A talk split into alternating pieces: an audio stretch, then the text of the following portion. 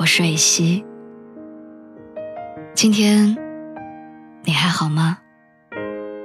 你可以在微信公众号和微博中搜索“蕊希”，花蕊的蕊，希望的希。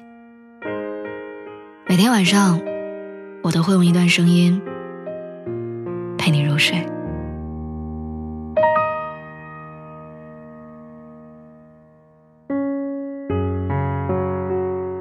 周末在家的时候，看了一部很有趣的纪录片《七位一起生活的单身女人》。纪录片里的七位女性，年龄从七十一岁到八十三岁，其中六位终身未婚，一位离异单身。十年前，她们购买了同一栋公寓的七个单间，从此组成了老姐妹团，开始了美妙快乐的同居养老生活。她们一起看樱花。下午茶，去旅行，遇到事情互相帮助。虽然不曾拥有过婚姻，却比许多拥有婚姻的人过得更加幸福快乐。说实话，站在三十岁门槛上的我，在看完这部纪录片之后，得到了片刻的治愈和安慰。原来不结婚并不可怕，不生孩子也不一定孤独终老。如果你愿意。真的可以坚持和选择自己喜欢的生活。没结婚，等你老了怎么办？常常有人这样问我。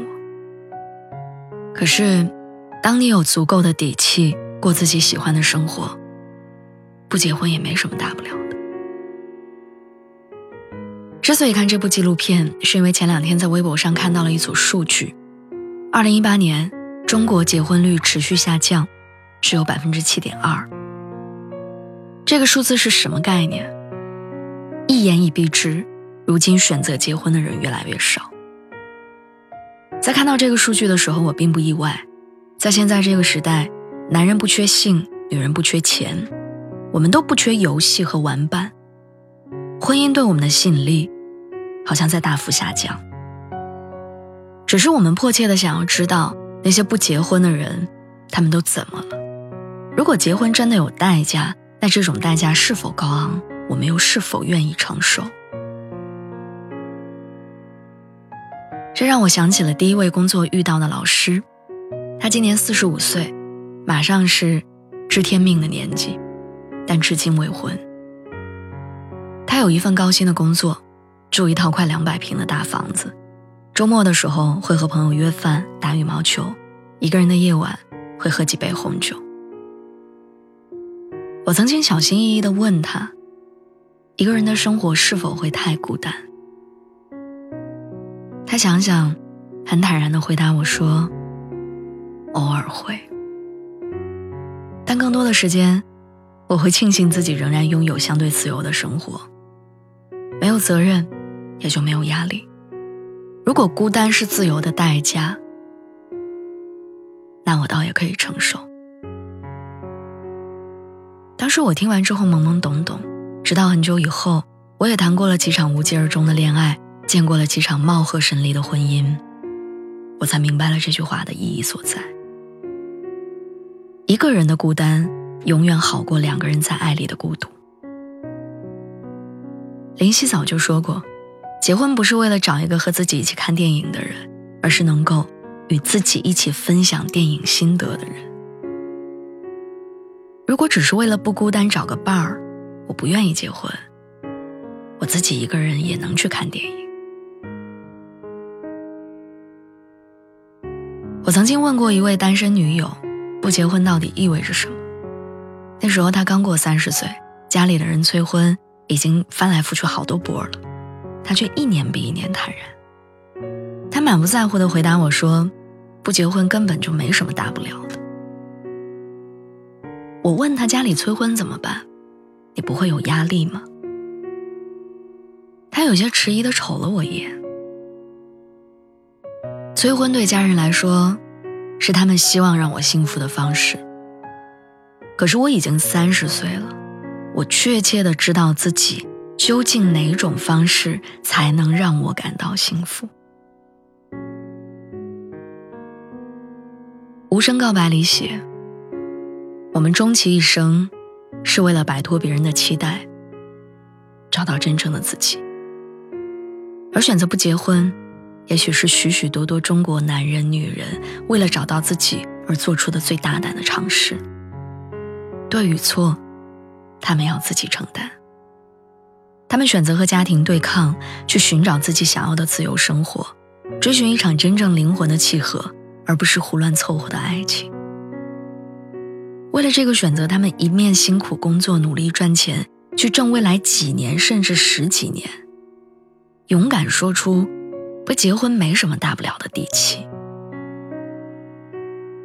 另一方面，他们又笃定、沉稳，像那个人不会来那样生活，也像那个人终究会来那样的期待。还有比这更热血的事情吗？其实，那位三十五岁还没有结婚的老师，在跟我聊完他一个人的自由之后，他说了这样一句话：“或许以后，我会遇到一个人，让我愿意牺牲这些自由，去换一些陪伴和羁绊。但如果真有那么一天，我大概也心甘情愿。”在那样一个令自己心甘情愿的人出现之前，没结婚，其实没什么。结婚到底意味着什么？换做之前我会说，意味着爱情、陪伴、幸福。但如今我会说，它意味着羁绊、分享、合作。就像之前看到过的一本书里，女主角写给男主角的那段话。我想，在这片已经不再蔚蓝、不再纯洁的天空下，如果还有一双眼睛与我一同哭泣，那么生活就值得我为之受苦。一个令你心甘情愿的人，一个让你愿意为之受苦的人，和这样的人结婚，才是婚姻的真正意义所在。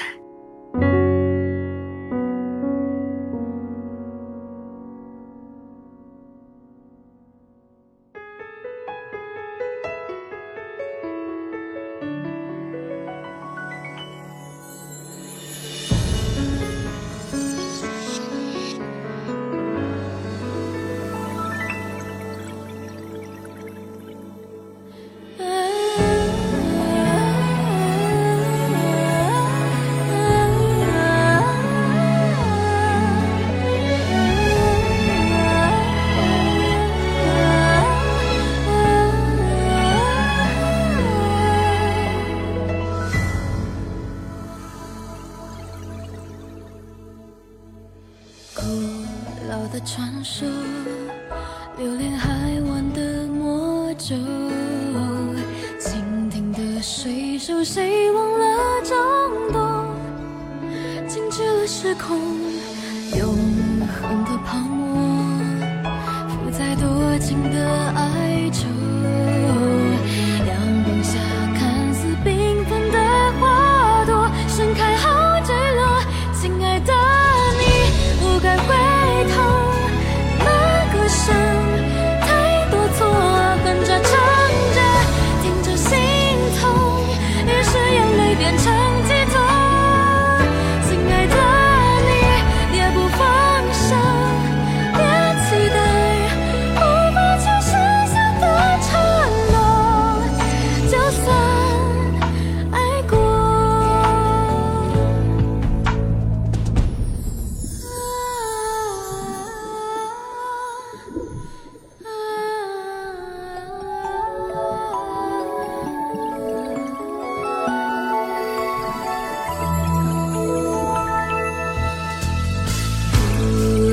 传说。